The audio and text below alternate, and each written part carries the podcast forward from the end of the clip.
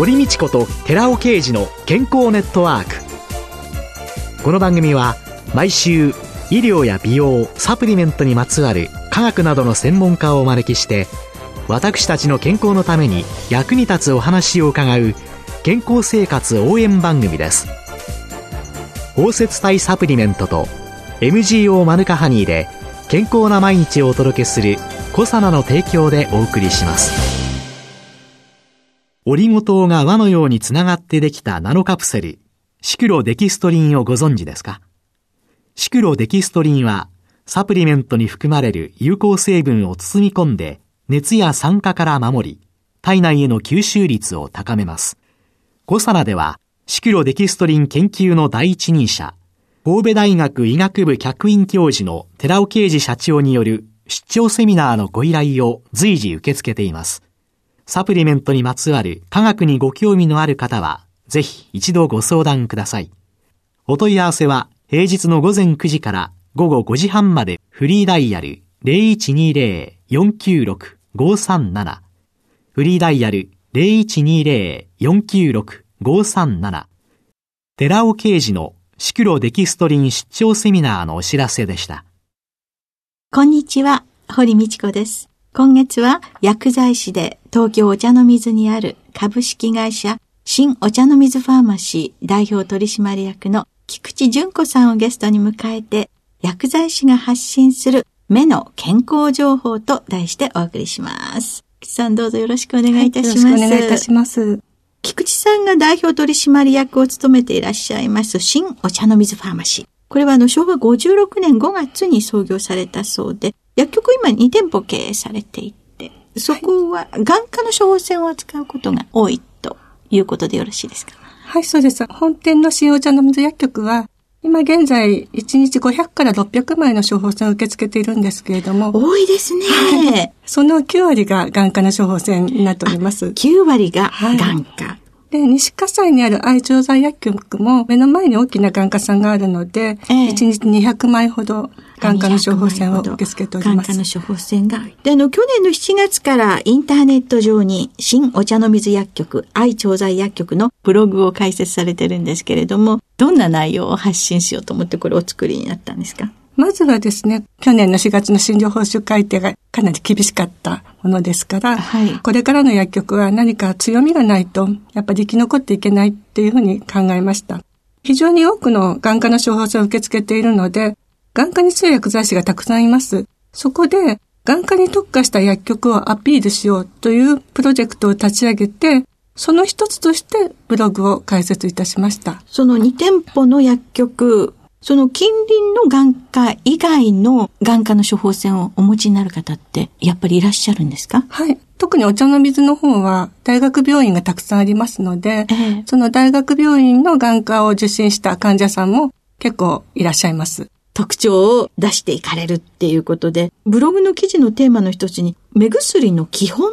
というのがありますよね。はい、目薬について一般の方にぜひ知っておいてほしいっていうその基本というのはどういうところでしょうか？目薬はまず内服薬と違って点眼方法、保存方法、点眼感覚とか注意が必要なことがたくさんあります。まず点眼方法なんですけれども、ええ、この点眼方法が間違ってしまうと薬の効果が十分発揮できないだけではなく、二次感染を起こしてしまうこともありますね。間違った点眼方法で一番多いのは、点眼した後、パチパチ瞬きする方が結構いらっしゃるんです。目薬を目の中に入れて、点眼した、その後目をパチパチ。えー、でね、よくね、目薬が目の中に回るようにってパチパチぐるぐるされる方っていらっしゃいますよね。そうですね。やっぱり一滴入れたら、全体に回るようにってパチパチする方多いんですけれども、そうすると、目には微類管って言いまして、目から鼻の方に抜けていく管があるんですけれども、どんどんそっちに目薬が行ってしまって、十分目に留まってくれなくなりますので、点眼した後はしばらく目を閉じてじっとしていただくのが正しい点眼方法になります。はい。じゃあ正しい点眼方法は目薬を点眼した後、目を閉じてパチパチはしない。はい。瞬きパチパチが間違って間違ってます、はい。最初にそういう間違った点眼方法をしてらっしゃるかどうかっていうのは、初めていらした患者さんには確認されるんですか？目薬どういうふうに点眼してますかって聞くことはあります。あと上手に点眼できますかとか、初めていらした方には聞いてます。じゃあそういうので正しい点眼方法を確認をしていく。はい、あとその、先ほどおっしゃった点眼の感覚というのは？はい。2種以上の目薬を点眼する場合に、続けて点眼してしまうと、前のお薬を後の薬で洗い流してしまいます。ですので基本的には5分以上開けていただきたいです。目薬によっては、あの、検濁剤とか、ゲル化剤とかありますので、そういう目薬は、それ以上開ける必要もありますので、その辺はあの薬剤師に聞いていただけたらと思います。ゲルになったこうちょっとドロッとした目の中に長く残るようなものっていうのは、もう少し間隔を空けて使った方がいい。でも5分って結構長いですよね。長いですね。いろんなネット上の情報って1分になってたり、2分になってたり、5分になってたり、いろいろあって、患者さんすごい迷われるというか、どれが正しいんだろうっていうので、そんなののご質問って受けられたことございます？どれが正しいのかっていうのはあまり聞かれないんですけれども、やっぱちょっと5分大変だからもうちょっと短くならないっていうふうに、ちょっと値切られる方はいらっしゃるんですけれども、基本的には目薬大体3分ぐらいで吸収されると言われてますので、ね、ちょっと余分を見て5分って言ってるので、じゃあそういう方にはじゃあ3分でいいですっていうふうには、あの、値切る方には3分ですね。あの、目薬、刺す順番、点眼の順番っていうのは、はい、眼科の処方って割と記載されてないのが多いですよね。はい、そういう時、3種類あった時に、どの順番に点眼していったらいいのとか、そういうのはどういうように？あの、基本的には順番はないんですけれども、先ほど申しましたあの、ゲル化剤とか、検略化剤は一番最後に点眼していただくようにお話ししてます。あとは特に順番は決めてないです。ただ、あの、お年寄りとかでわからなくなってしまう方には、お話をしながら、じゃあこれ1番、これ2番、これ3番にしましょうみたいに指示することありますけれども、基本的には間違えたからといって、効果に差があることはないです。うん、割と一番効かせたい薬を最後に持ってくるっていうようなことも聞きますけれども、はいはい、そんないろんな判断をされながら、順番はお伝えになってくる。あと、コンタクトレンズ装着時の点眼って、コンタクトレンズ使ってる方結構いらっしゃる。結構いらっしゃいますね。えー、はい。それもあの、コンタクトレンズ使ってるんですけど、点眼して大丈夫ですかみたいに聞かれることはよくあるんですけれども、まずは医師の指示に従っていただきたいと思います。あの、医師が目を見て判断してますので、まず入れて大丈夫な目かどうかっていうこともあります。例えば傷があったりとか、花粉症でもひどい方の場合にはコンタクト入れない方がいい場合もありますので、なので、まずは医師の判断によりますけど、何も効いてないとかいう場合ですと、まず保存剤が入ってないものは、基本的にコンタクトの上から点眼して大丈夫というふうにお答えしています。保存剤が入っているものに関しましては、今よく使い捨てのコンタクトありますけれども、えー、ワンデーとかでしたら、あの、保存剤がコンタクトに吸着しても、1日で捨ててしまいますので、あまり影響がないのではないかということで、使っていただくようにしてます。それ以外のコンタクトに関しましては、基本的には外して使っていただけた方がいいですけれども、まあどうしてもっていう場合には、朝晩は外した時に、で、お昼の一回ぐらいは仕方ないですかね、みたいなお話はしております。ソフトコンタクトレンズなんかに保存剤が吸着されて、まあレンズを傷める可能性があるというようなことで、やめた方がいいっていう。そうですね。そういうことなんですね。はいじゃあ、その目薬の保存方法というのは、どういうように、ほとんどの目薬は常温保管で大丈夫です。特別暑い夏に車の中に放置したりとか、あと冬こたつの中に入れっぱなしにしたりとか、あと逆に冷凍庫で凍らせなければ問題はありません。ただ、冷蔵保存という指示のあるものに関しましては、基本的には冷蔵庫で保存していただきたいんですけれども、外出時の数時間や旅行に行く数日の間は常温で保管しても大丈夫なお薬って結構ありますので、お薬もらった時に薬剤師に確認していただければと思います。目薬って、例えば目が不自由な方も使われたりしますよね。はいそういう時っていうのは、どういうように一般の方と違う説明なんかもなさるんですか？まあ、その方と一緒に相談するんですけど、展示シールっていうのをメーカーさんが作ってるんですね。で、点眼瓶にその展示シールを貼って差し上げて、1、2、3とか丸三角比較のような、ええ、その展示シールを貼って触っていただきながら説明することがあります。はい、よくね、キャップの形を変えたりとかね、ね。はい、輪ゴム止めたりとかね、はいはい、いろいろ苦労されていらっしゃるけど、そういう展示シールというのは、これは企業側から提供されたりしてはい。点眼薬のメーカーさん何社か作ってますので、聞いていただければと思うんですけれども、輪ゴムをはい。巻くこともありますし、なるべく違う形のキャップに先生に相談して変えてもらうこともあります。薬の容器が違うものに、そうですね。あ変えてもらうとその違いが。よくわかる。はい。はいあとその目薬のいわゆるいろんな種類がたくさんあるわけですけれども、緑内障のお薬であったりだとか、そういうのの中で特にこういうのは気をつけていただいた方がいいっていう特徴的な目薬が何かあったらお伝えいただけますか？そうですね。やはり目薬なので、全身的な副作用はないんじゃないかって思っていらっしゃる方が結構いらっしゃるんですけれども、特に緑内障のお薬の中では、全身的な副作用が出る目薬もありますので、それはやっぱり知っておいていただいた方がいいと思います。そうするとそういうのはきちんとその都度お伝えになって。はい。稀にですけれども、こういう副作用も出ることがありますという、ずっと使ってらっしゃる患者さんの場合は、たまにそういう副作用が出てないかどうかの確認をいたします。時々ですね、緑内障の薬なんかで、まつげがはい非常に太く濃くなるはい。というような副作用があって、それを美容的に使ってらっしゃる方とか、保険外の出されたりしてるっていうのなんかをたまに見かけたりするんですけど、そういうことについてはどういうふうに思われます？そうですね。まあ、ただ、目薬、きちんと使っていただければいいと思うんですけれども、安易に使うと目薬副作用がありますので、例えば、そういう目薬で角膜に傷をつけたりとかすることもありますので、やはり、用法用量を守っていただいて、まつげのところにつけるのでしたら、それなりに発売されてますので、そういうのを使っていただいた方がいいかなと思います。ちゃんとそれ用のものを使っていただくっていう、はい正しい使い方で使い方目薬っていうと、つい割と安易に皆さん考えてらっしゃる方、いらっしゃるんじゃないかと思うんです。飲み薬だときちんと用法用量で1日2回なら2回っていう感じなんですけど、目薬の使い方って、菊さんがいろいろ基礎としてお伝えになっていることっていうのを、皆さんちゃんと理解されて使ってらっしゃるんでしょうかね。そのあたり、どう思って対応してらっしゃいます？まず、点眼方法は、きちんとできてない方が結構いらっしゃいます。で、1回、2回お伝えしても、やっぱり上手にできない方は繰り返してお伝えするようにしてます。まあ、それ以外の点眼感覚とか、そういうのは一度お話しすると結構守っていただけてるようですけれども、はい。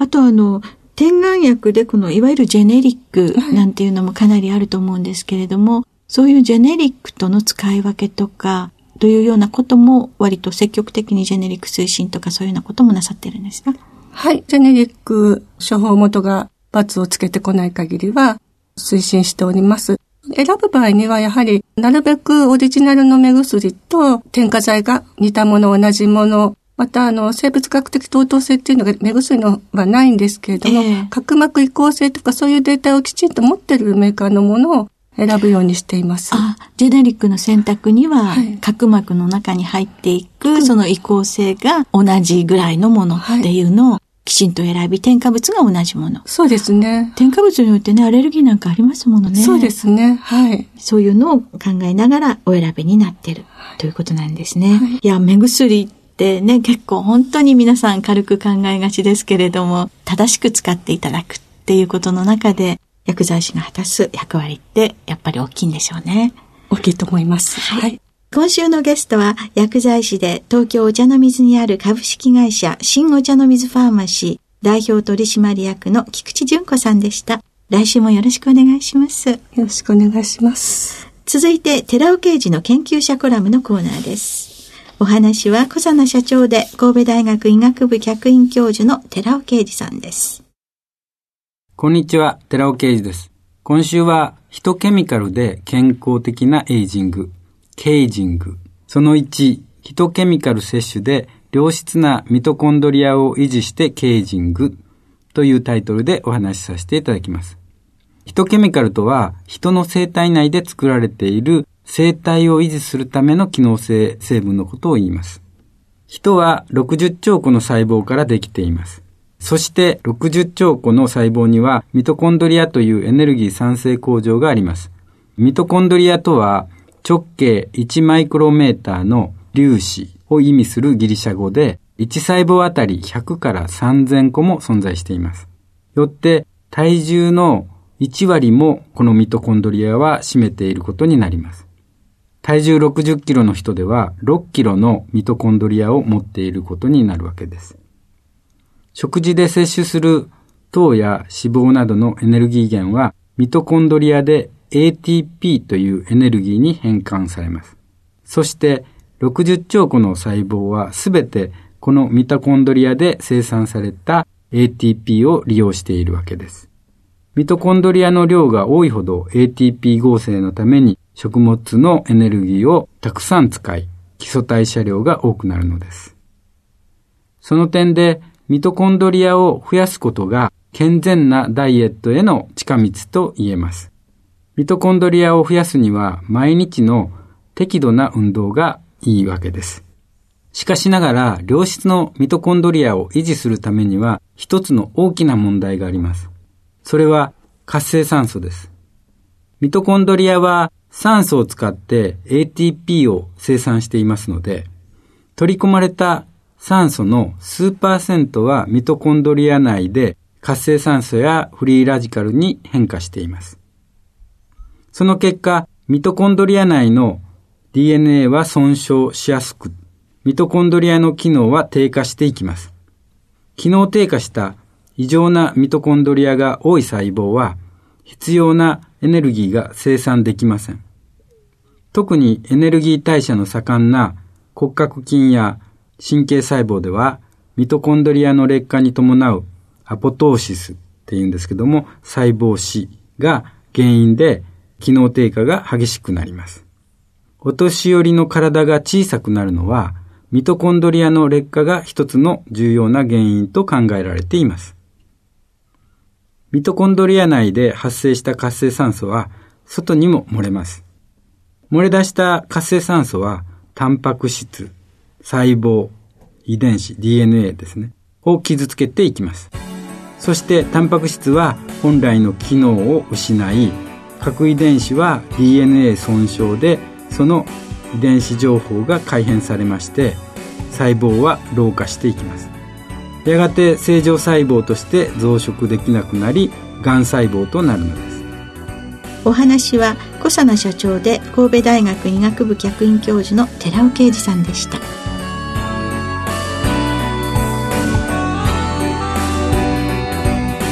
ここで小佐奈から番組お聞きの皆さんにプレゼントのお知らせです。ニュージーランド産マヌカハニーを配合したキャンディー、グミ、ガムをセットで番組お聞きの10名様にプレゼントします。ご希望の方は番組サイトの応募フォームからご応募ください。コサナのマヌカハニー入りキャンディーグミガムプレゼントのお知らせでした。